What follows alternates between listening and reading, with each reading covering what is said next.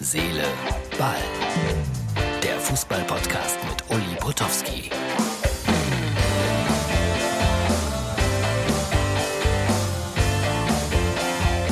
So, Herz, Seele, Ballfreunde, neueste Ausgabe. Das ist die für den Freitag. Kein Werder-Schal. Nein, ich habe den gerade noch hier gefunden. Bin ein bisschen am Aufräumen. Mein Stadion, Fanschal aus guten alten Zeiten, war eine Sendung bei Sky. Heute überhaupt ein bisschen Nostalgietag bei mir. Diverse Menschen haben mir diverse Erinnerungen geschickt, äh, die ich aber gerade umdrehe sozusagen. Ja, ich wollte einladen zur Aufstiegsfeier 21-22 Schalke. Bitte, hier ist das Original-Ankündigungsplakat. Wir schauen in die Zukunft und selbst Rolf Töpperwien wird dann mal wieder das Mikrofon in die Hand nehmen bei der Aufstiegsfeier 21-22. Mein Gott, ist das lange her. Dieses Plakat. Huiuiui, das sind Erinnerungen, sage ich euch. Schalke stieg damals auf und es war eine großartige Feier hinter der, ja, ich glaube Südkurve auf Schalke, nicht hinter der Nordkurve. War aber fantastisch. Mit Erwin Weiß, der so tolle Lieder gesungen hat wie nicht an der Mosel, auch nicht am Rhein, kann es schön wie in Castro Brauxel sein. So, das bereiten wir gerade reloaded vor. Dann äh, äh, bekam ich von, von äh, Hansi Küpper, liebenswerter Kollege, das hier zugespielt. Rapper aus Frankfurt äh, wurden gefragt, ich kenne die beiden Rapper nicht, muss ich ehrlich sein, aber ich werde mir das anhören. Äh, die wurden gefragt, wer ihre Lieblingsreporter sind und der eine sagte, ihr seht's hier, äh, als Kind liebte ich Uli Potowski. Wunderbar. Und meine lieben Rapper in Frankfurt, eine der ersten Rap-Schallplatten, die es in Deutschland gab, 1990, habe ich produziert. Ist wirklich wahr. Der Ball ist rund. Elf Freunde featuring Uli Potowski. Ich war der Rapper zur Weltmeisterschaft 1990 in Italien. Ein kompletter Flop, aber eine schöne Erinnerung.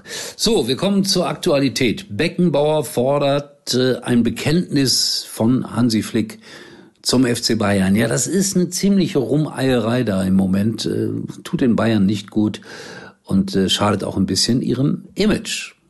Perfekt alles, alles immer mir so mir. Und jetzt sind sie irgendwie nicht mir so mir, mir so raus. Ja, und schon gerät gänzlich alles in Unordnung. Bin gespannt. Wenn Beckenbauer, wenn Beckenbauer spricht, haben alle zu gehorchen. Immer noch.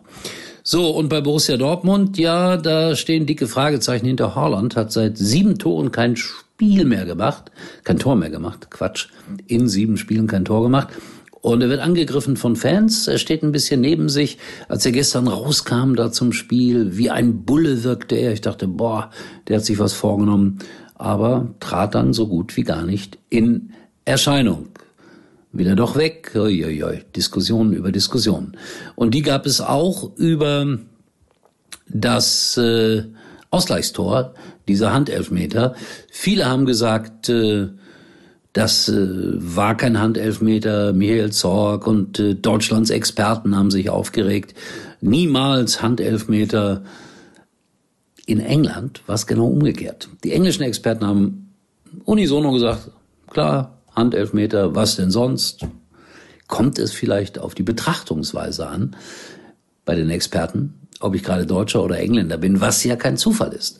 Aber so war das. Also im englischen Fernsehen alle unisono klares Handspiel. Musst du geben. Ich glaube, es war nicht so, aber ich bin ja auch kein Experte, weder in England noch in Deutschland.